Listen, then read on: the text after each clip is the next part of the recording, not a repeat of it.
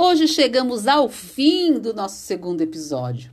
E eu escolhi dentre todas as outras cartas que ainda teria para compartilhar com vocês do livro Cartas de um Terapeuta para seus Momentos de Crise, do Alexandre Coimbra Amaral, a carta sobre a esperança. Afinal de contas, o que nos sustentou até aqui, para nós sobreviventes dessa pandemia, certamente foi a esperança.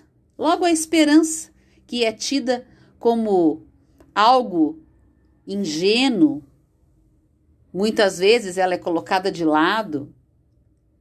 Muitas vezes você pode até ter escutado que você, uma pessoa esperançosa, ai que piegas isso, como é que você vai ter esperança num mundo como esse? E o capítulo final dessas cartas diz que a esperança reaparece para relembrar que não é um substantivo, e sim um verbo.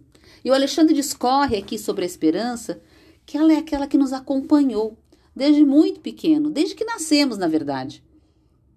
Por causa da esperança estamos aqui. Às vezes de maneira inconsciente, e às vezes a gente nem comenta com ninguém que somos pessoas esperançosas, porque afinal, no mundo de hoje, o melhor é você nem ter esperança. É ser uma pessoa amarga, uma pessoa que não acredita nas novas possibilidades, que não acredita nas pessoas.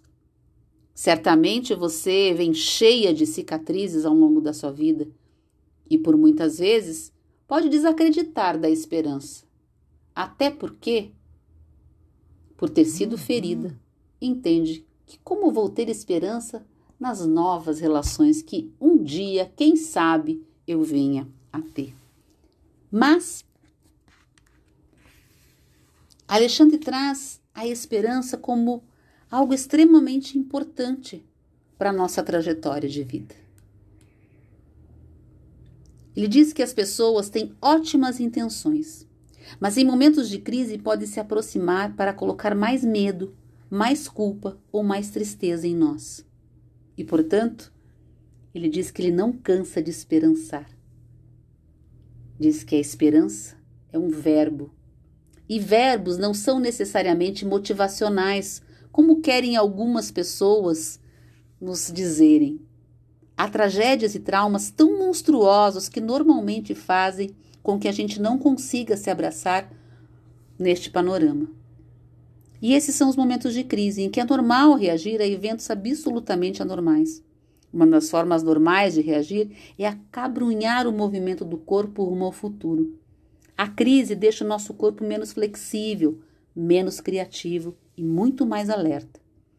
Quanto mais nova a experiência desafiadora, mais tempo pode durar esse parênteses de confiança no futuro. A partir daí, a esperança vira uma desesperança. E certamente todos nós tivemos muitos momentos para aprender a se desesperançar. Lembre-se aí de instantes Aqueles em que você se sentiu mais só e impotente, até mesmo quando alguém vinha para lhe auxiliar. Talvez isso esteja até acontecendo com você agora.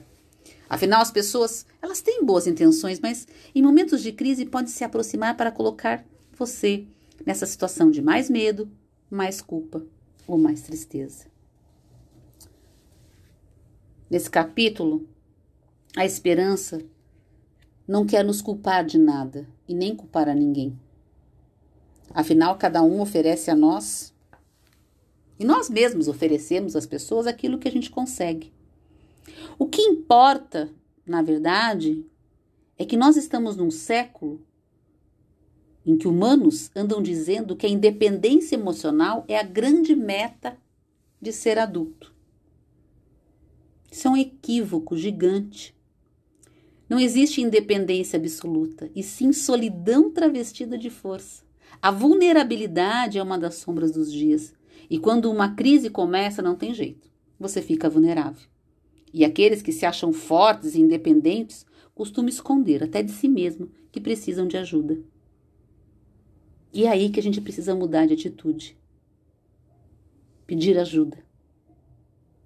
Não deixar que a vergonha tome conta de nós. Porque quando a gente não busca ajuda, a gente compreende que não há esperança para nós. que não adianta eu me abrir com o outro porque ele não vai me esperançar. Ele não vai olhar para mim com olhos de amor e compaixão.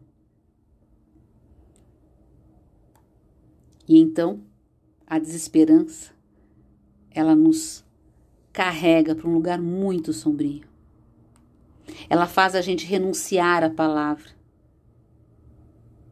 E ao renunciarmos à palavra, morremos, mesmo estando vivos. E para encerrar esse capítulo, a esperança diz assim: Você me sente. Você já me sentiu. Você tem relações que me chamam mais para perto.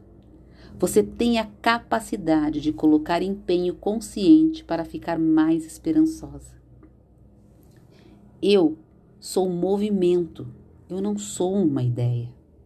Eu sou um caminho que se faz caminhando eu não sou a linha de chegada daquele que sempre espera. Eu sou o trajeto da dúvida.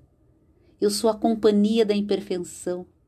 Eu sou a sombra produtiva da hesitação. Eu não sou perfeita, nem habitante cativa do seu futuro. Você vai precisar se mexer para me resgatar. Mas estou por aqui, sempre ao alcance dos seus braços. Eu não me importo de, neste início, você me tomar para si de forma contraditória, querendo voltar a acreditar em mim e se achando ridícula por esse mesmo motivo. Tudo bem. Eu não julgo você. A vida lhe fez assim até aqui. Agora é a hora de você assumir o protagonismo da própria biografia e percorrer o destino da sua alma, que é sonhar. O presente pode ser refeito. Misture as melhores lembranças de quem você foi, é uma abertura mínima para o futuro se realizar. Assim como quem não quer muito da vida. Continue a nadar, continue a nadar. Quando a surpresa romper o tédio da vida cinzenta, não deixe que ela fique sem belas palavras. Aprenda com ela. Coloque na sua história o que você fez para o milagre acontecer. Aos poucos, perceberá que a sua capacidade de dar sentido à própria vida estará presente como antes. E eu, nesse momento, sorrirei emocionada, correndo o risco de até chorar o futuro que não esperava mais ver no seu horizonte. Vamos juntas. Não sou fé, eu sou um caminho. Eu sou suor, eu sou tropeço, eu sou vitória, eu sou tudo o que a vida pode ofertar como promessa de futuro, desde que seja vivida no mais real presente. Eu sou a peregrinação da sua alma rumo ao que você quer da vida. Eu me despeço pedindo que você jamais esqueça que metade de mim é você e a outra metade também, porque eu sou movimento. A esperança te deixa um recado. Não desista dela. Siga esperançando, apesar dos pesares.